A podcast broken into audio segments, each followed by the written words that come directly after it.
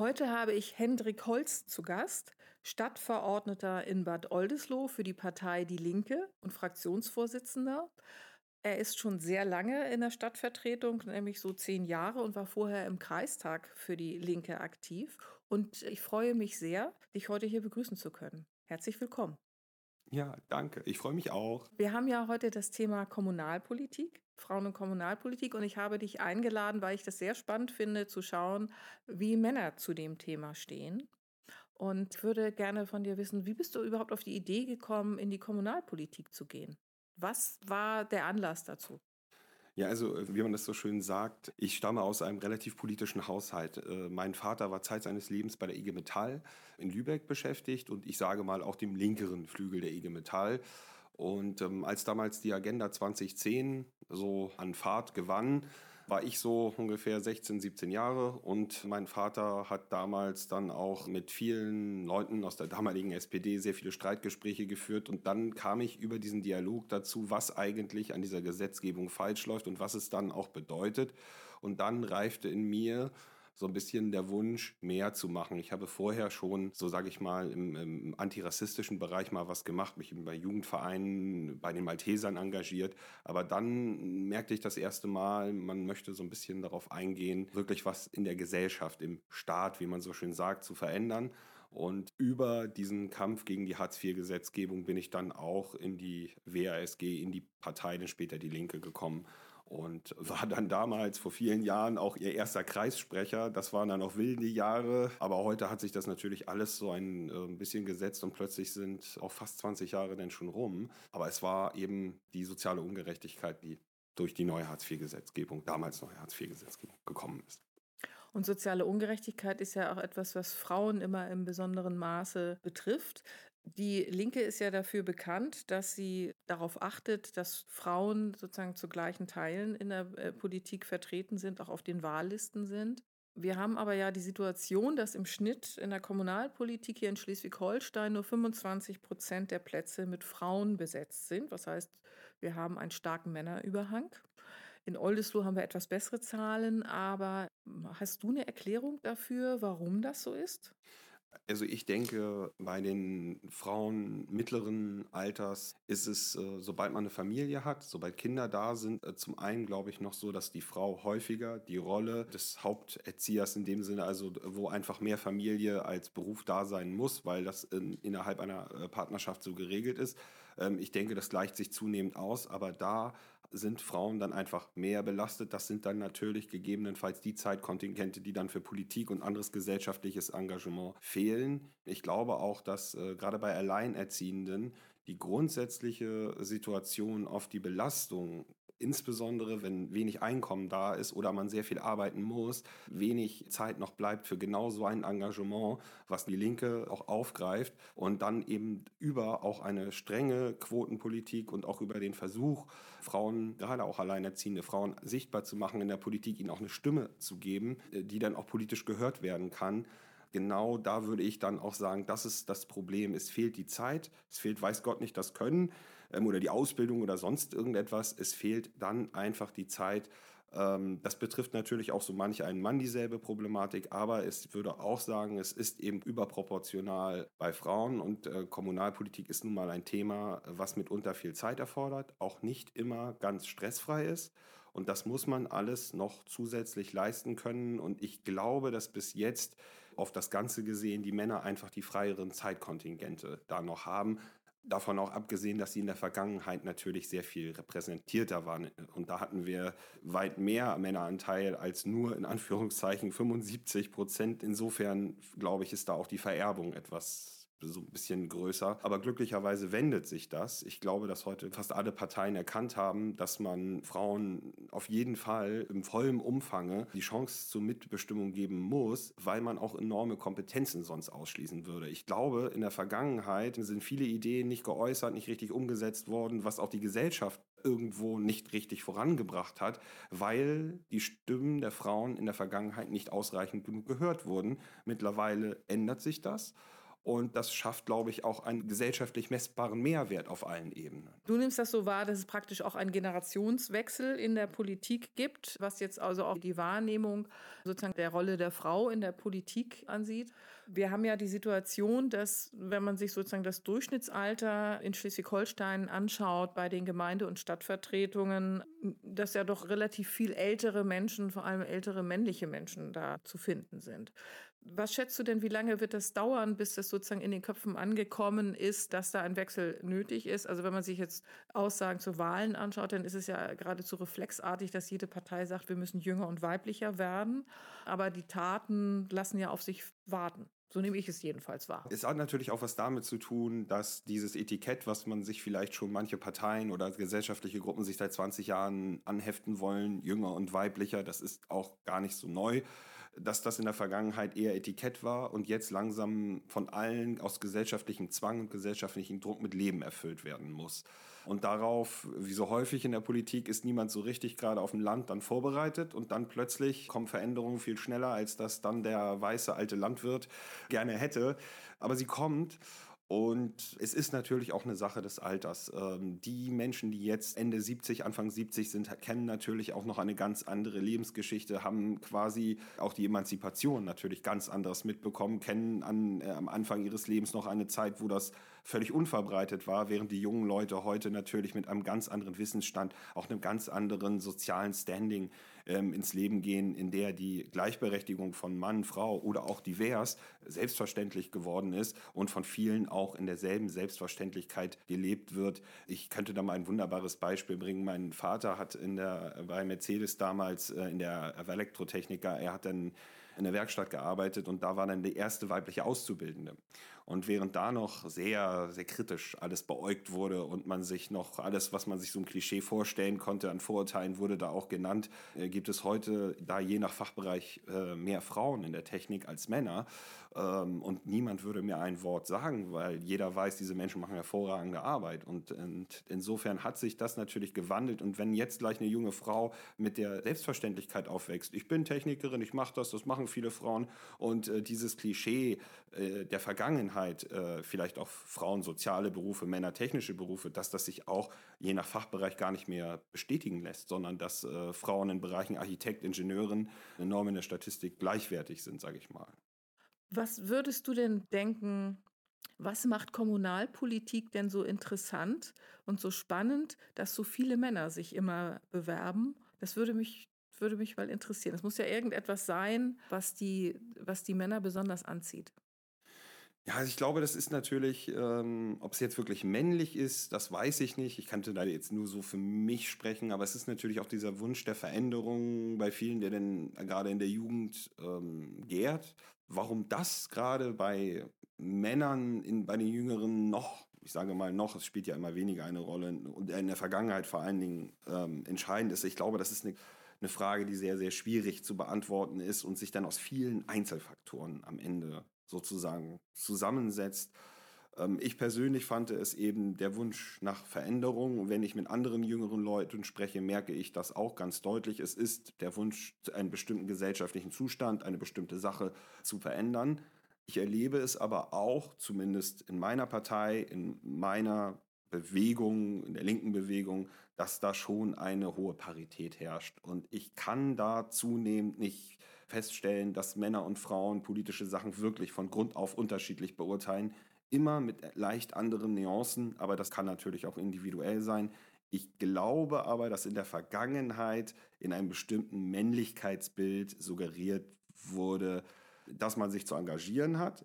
Und das hat man von ganz links bis ganz rechts den Menschen, vielleicht auch vor allen Dingen den Männern, gepredigt, mit auf den Weg gegeben, wenn sie aufgewachsen sind. Und da kommen wir natürlich dazu, dass Politik auch bestimmte Eitelkeiten mit sich bringt. Und das haben in der Vergangenheit auch gerade vor allen Dingen Männer dann gerne gehabt und wollten dann über Politik etwas darstellen und haben dann diese Löwenmähne, möchte ich es mal nennen, auch gerne als solche getragen. Da muss ich feststellen, ich glaube, diese Eitelkeit war bei Frauen in der Vergangenheit nicht so verbreitet. Da ging es dann auch wirklich zentral um die gesellschaftliche Veränderung, während ich das Gefühl habe, dass dieses alte Politikerbild des, ähm, eines einer konservativen Partei, der noch die Stadt mit seinem kleinen Zirkel beherrscht äh, und äh, noch so ein richtiges Alpha-Tier gibt. Ich glaube, das war auch ein Rollen- und ein Gesch äh, Geschlechterbild, was man lange kommuniziert hat als eine abstruse Form von Ideal. Und das mag natürlich dann aus den alten konservativen Welten des 19. Jahrhunderts kommen oder vielleicht sogar aus dünkleren Teilen der Geschichte. Aber dieses etwas verquere Männerbild wird wahrscheinlich dazu beigetragen haben, dass sich das weiter repliziert hat. Das hat dann die ältere Generation aus die jüngere gegeben. Und das hat dann auch dazu geführt, wahrscheinlich, dass viel mehr Männer dann sagen, ja komm, da muss ich hin, da muss ich was werden. Und wenn ich dabei dann nebenbei noch was bin, ist das ja auch gar nicht so schlimm. Mich würde da mal interessieren, wo kann ich denn, wenn ich in der Kommunalpolitik bin, tatsächlich gestalten? Also welche Möglichkeiten hat ein Kommunalpolitiker, eine Kommunalpolitikerin in dem Ort, in dem sie oder er wohnt, tatsächlich etwas voranzubringen? Also die Möglichkeiten sind natürlich vielfältig. Also ich glaube, zwar insgesamt hat ein Kommunalpolitiker in der Stadt natürlich, das meiste sind Landes- und Bundesgesetzgebungen, in denen wir uns bewegen, auch auf der kommunalen Ebene, aber es geht natürlich einen enormen Gestaltungsspielraum. Seien es die Kindertagesstätten, seien es, das muss ich als Linke auch sagen, die Möglichkeiten, kommunalen Wohnungsbau zu betreiben seien es auch antirassistische oder feministische Ansätze, die man politisch verfolgen kann. Wir haben ja nun auch eine sehr engagierte Gleichstellungsbeauftragte hier in der Stadt und die bietet auch eine Menge Angebote für junge Politikerinnen und Politiker an, um zum Beispiel gesellschaftlich in den Bereich der Gleichstellung äh, zu wirken. Und natürlich auch im Bereich des Umweltschutzes, wo es viele Herausforderungen gibt in unserer Zeit, haben Kommunalpolitiker über die Möglichkeit der Einrichtung von Solarparks auf öffentlichen Dächern, über die Gründung von Gesellschaften, also tatsächlich auch die Ausrichtung ihrer, die energiepolitische Ausrichtung ihrer Gemeinde auch mit zu verändern. Der Jugendbereich ist auch eine Sache, wo die kommunale Ebene, die Städte und Gemeinden einen hohen Einfluss haben. Also wenn man sich äh, zum Beispiel einen Pumptrack wünscht als junger Mensch in Bad Oldesloe, dann kann man sich dafür einsetzen. Aber wenn man selber sich als Politiker zur Verfügung stellt, sich selbst dann in die Stadtvertretung wählen lässt, dann kann man natürlich selbst auch seine Hand heben und selbst auch den Einfluss geltend machen, die Anträge mit verfassen, die Zeitpläne mitsteuern und natürlich dann auch als Moderator zwischen der Bevölkerung und der Verwaltung fungieren. Man kann sagen, es ist ähm, eine sehr, sehr große Vielfalt gibt. Ich glaube aber, dass über gerade diese Professionalisierung auch der Kommunalpolitik, der gestiegene Anspruch, den ein Mensch haben muss, um eigentlich hier als Stadtvertreter äh, tätig zu sein oder Stadtvertreterin, das, das ist über die letzten Jahre sehr gewachsen und das schreckt insgesamt wieder viele Menschen ab. Es kostet sehr viel Zeit und dann sind wir wieder beim vorherigen Punkt, den ich auch äh, angesprochen habe.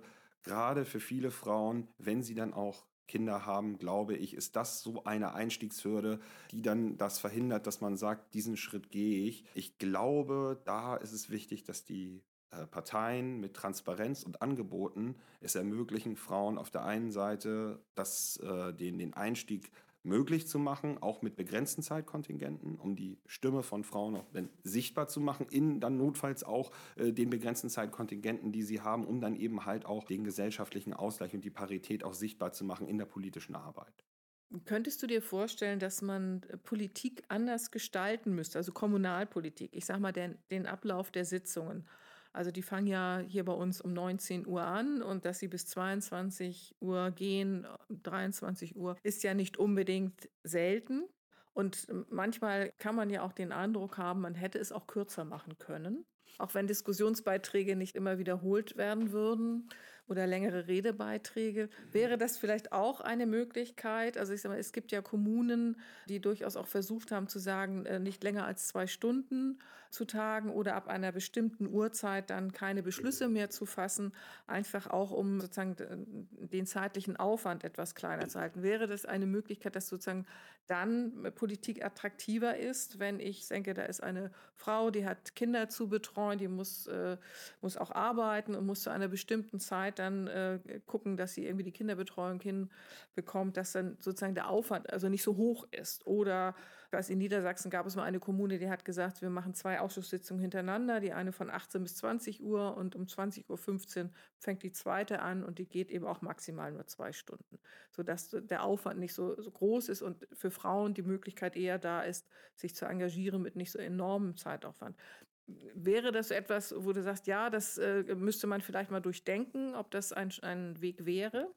Ja, das ist auf jeden Fall ähm, ein gangbarer Weg, äh, die Zeiten insgesamt familienfreundlicher zu gestalten und auch eben genau die zeitbegrenzten Zeitkontingente. Das ist der genau richtige Weg. Das große Problem ist natürlich, dass es sich eben in einer politischen Welt, die ja, die Verwaltung hat ihre Abläufe, die Welt geht immer weiter und äh, dieses ganze Sachen müssen, ist es ein wichtiger und glaube ich auch ein ganz entscheidender Schritt, der aber natürlich immer so ein bisschen da eingeschränkt wird, dass die politische Welt weiterläuft.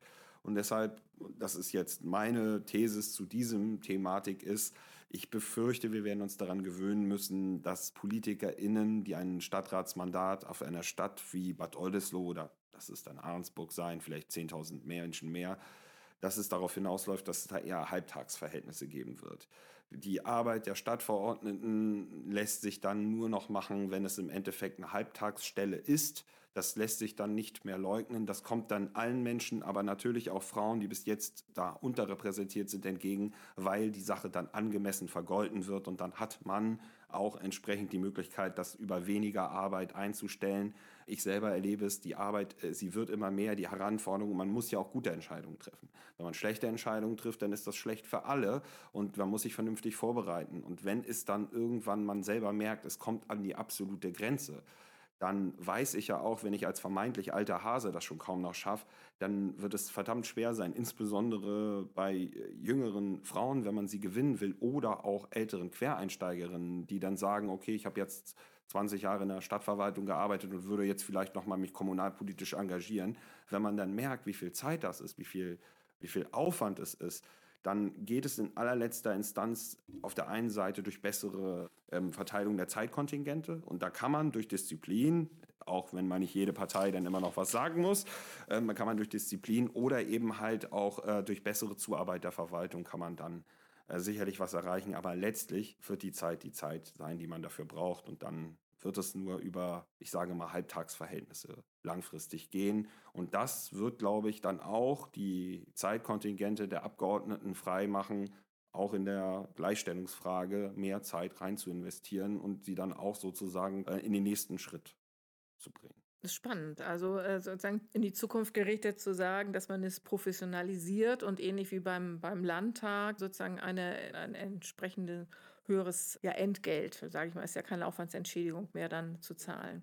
Was mich noch interessieren würde, du bist ja schon sehr lange in der Kommunalpolitik tätig. Was würdest du denn sagen, ist dein größter politischer Erfolg gewesen?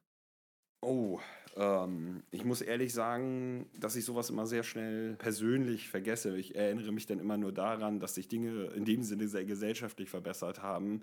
Also ich glaube, die Einführung der Bildungskarte hier, das Bad Oldesloe, aber auch in Stormann, also es ist ja von Stormann, ist zwar an sich auch wieder nur ein ganz kleiner Schritt und sicherlich hätte man das mit weniger Bürokratie auch besser machen können, aber daran gemessen, dass der Kreis damals sagte, das sei alles gar nicht möglich aus Datenschutzgründen und nach einem sehr schweren und sehr harten gesellschaftlichen Kampf es doch möglich war, diese Bildungskarte einzuführen, das ist dann schon eine Sache, die glücklich macht. Und äh, gerade ganz aktuell, gestern Abend hat der Hauptausschuss auf meine Anregung hin das Signal an die Verwaltung gegeben, die das dankend aufgenommen hat, dass wir hier die Gründung oder die Beteiligung an einer kommunalen Wohnungsbaugenossenschaft prüfen. Und das ist natürlich ein ganz wesentlicher Schritt, der am Ende wirklich dazu führen könnte, dass die Stadt wieder selbst baut, dass die Stadt wieder selbst Grundstücke hergibt und dass wir endlich wieder mehr bezahlbaren Wohnraum kriegen. Denn eine Sache, die wir haben 50.000 wohnsitzlose Menschen in Schleswig-Holstein und davon die Anzahl der Frauen, die wohnsitzlos sind, steigt weiter dabei an. Auch die Anzahl der wohnungslos, äh, wohnungslosen Kinder steigt immer weiter an. Und das wird insbesondere im Hamburger Raum einfach nur mit bezahlbarem Wohnraum möglich sein, äh, diesen Bedarf abzudecken. Und da, äh, das schafft dieser vermeintlich freie Markt in Anführungszeichen nicht oder das will er auch gar nicht. Und wenn wir vernünftige Wohnungen zum guten Preis brauchen, brauchen wir den kommunalen Wohnungsbau. Und wenn die Stadt Bad Oldesloe damit jetzt wieder anfangen würde oder sich an so eine Wohnungsgenossenschaft beteiligt, dann wäre das ganz sicher mein größter politischer Erfolg, ja. Also das wäre eine, eine tolle Sache, sozialer Wohnungsbau. Das würde ich mir auch sehr wünschen, weil ich auch weiß, wie viele Frauen mit geringem Einkommen es gibt, äh, seien es Alleinerziehende oder seien es ähm, ältere Frauen mit einer kleinen Rente oder Migrantinnen, ne, die äh, nicht so hochqualifizierte Tätigkeiten ausüben, entsprechend nicht hochvergütet werden. Das wäre, das wäre schon eine tolle Sache. Mich würde auch noch interessieren, was macht denn die Partei Die Linke, um mehr Frauen in die Politik zu bekommen?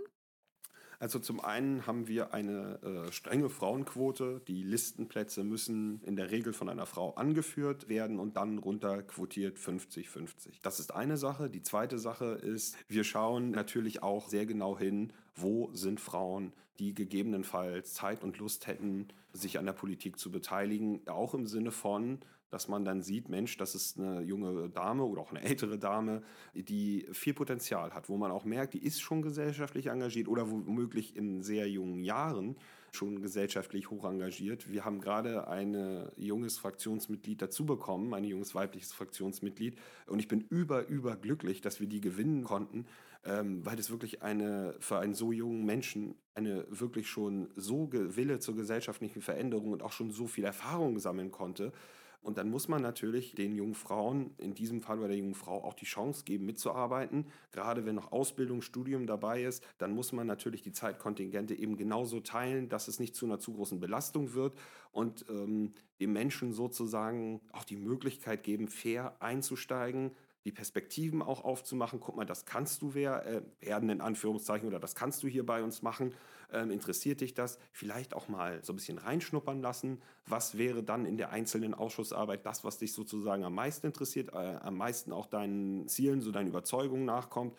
Das kostet manchmal auch viel Zeit, aber dann hat man am Ende, also auch wirklich, nicht nur eine, einer jungen Frau, sage ich mal, die Möglichkeit gegeben, sich politisch zu partizipieren, sondern auch einen enormen gesellschaftlichen Mehrwert geschaffen. Denn das kann ich nur versichern, die ist Fraktionsmitglied. Ich bin unglaublich stolz und froh, dass sie bei uns ist. Das möchte ich dann. Ich will jetzt hier keinen Namen sagen, weil ich das gar nicht weiß, ob ich das darf. Ähm, aber äh, das ist so und ich kann eigentlich allen Parteien nur raten, immer die Augen offen zu halten und dann das würde ich nämlich dazu sagen. Also, das ist mir schon noch aufgefallen und das, das ist eine Geschichte, die ich eigentlich jetzt, äh, wo du mich eingeladen hattest, die ich mal dabei loswerden wollte. Es ist äh, mal vor einiger Zeit hier eine Sitzung des Kinder- und Jugendbeirates gewesen. Und da war es tatsächlich dann so, dass der Vorsitzende im Wesentlichen das Gespräch mit der Politik und der Verwaltung geführt hat. Zwei junge Frauen waren dann rechts und links an seiner Seite, haben auch gut mitdiskutiert. Aber hinten saßen dann die drei Personen, die nicht so mitdiskutiert haben.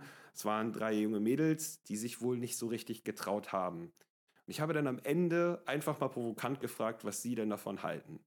Und die eine hatte die beste Idee von allen und die haben wir dann auch genommen. Aber sie hatte sich einfach die ganze Zeit nicht getraut, in die Debatte einzusteigen.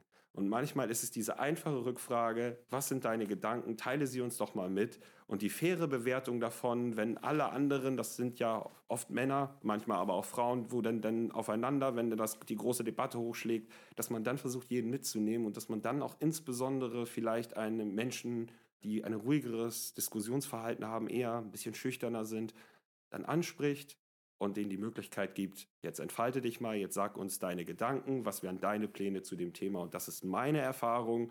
Das ist eben genau dieser Mehrwert. Und partiell ist es nicht immer so, sind es manchmal gerade noch junge Frauen, die sich dann in Anführungszeichen noch mehr Selbstbewusstsein, sich mehr zutrauen müssen. Weil sie haben die Fähigkeiten, sie können das und das beweisen sie, glaube ich, auch jeden Tag und das hat auch die junge Dame im Jugendbeirat hier bewiesen.